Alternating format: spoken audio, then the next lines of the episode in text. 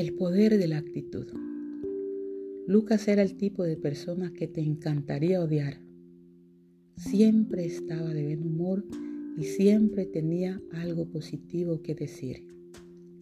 Cuando alguien le preguntaba cómo le iba, él respondía, si pudiera estar mejor, tendría un gemelo. Era un gerente único porque tenía varias meseras que lo habían seguido de restaurante en restaurante. La razón por la que las meseras seguían a Lucas era por su actitud. Él era un motivador natural. Si un empleado tenía un mal día, Lucas estaba ahí para decirle al empleado cómo ver el lado positivo de la situación. Ver este estilo realmente me causó curiosidad. Así que un día fui a buscar a Lucas y le pregunté, no lo entiendo. ¿Cómo es posible ser una persona positiva todo el tiempo? ¿Cómo lo haces?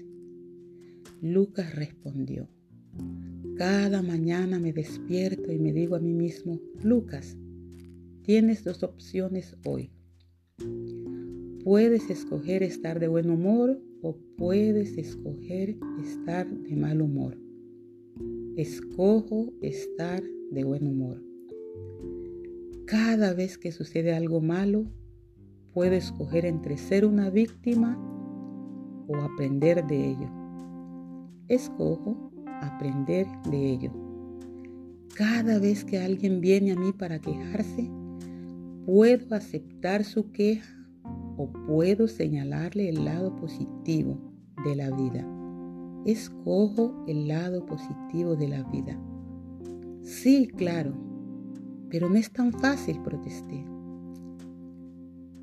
Sí lo es, dijo Lucas. Todo en la vida es acerca de elecciones. Cuando quitas todo lo demás, cada situación es una elección.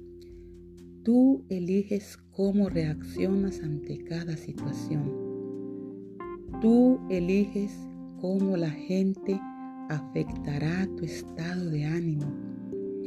Tú eliges estar de buen humor o de mal humor.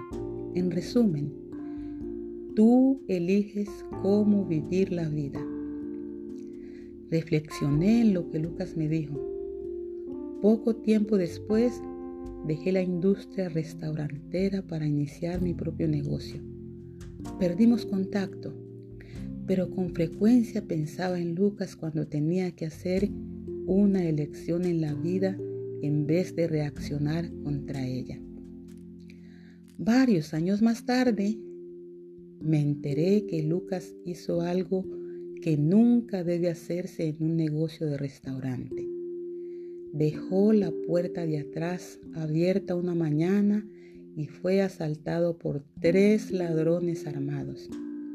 Mientras trataba de abrir la caja fuerte, su mano temblando por el nerviosismo resbaló de la combinación y los asaltantes sintieron pánico y le dispararon. Con mucha suerte, Lucas fue encontrado relativamente pronto y llevado de emergencias a una clínica.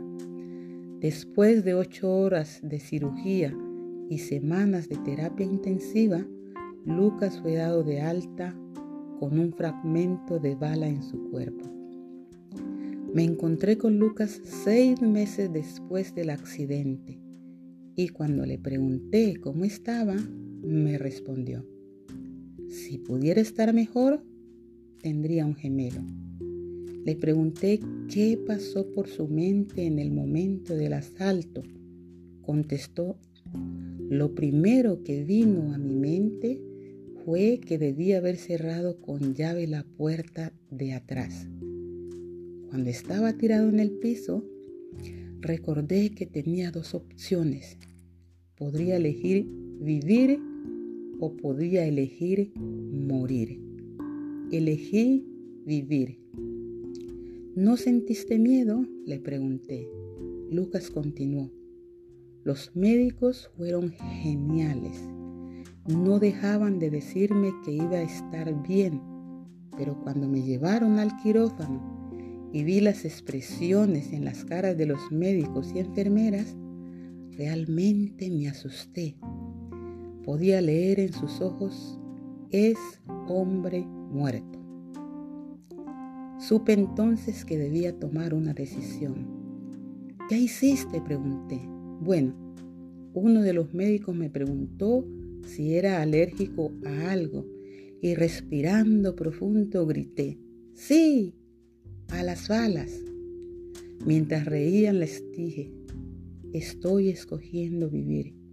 Opérenme como si estuviera vivo, no muerto. Lucas vivió por la maestría de los médicos, pero sobre todo por su asombrosa actitud. Aprendió que cada día tenemos la elección de vivir plenamente.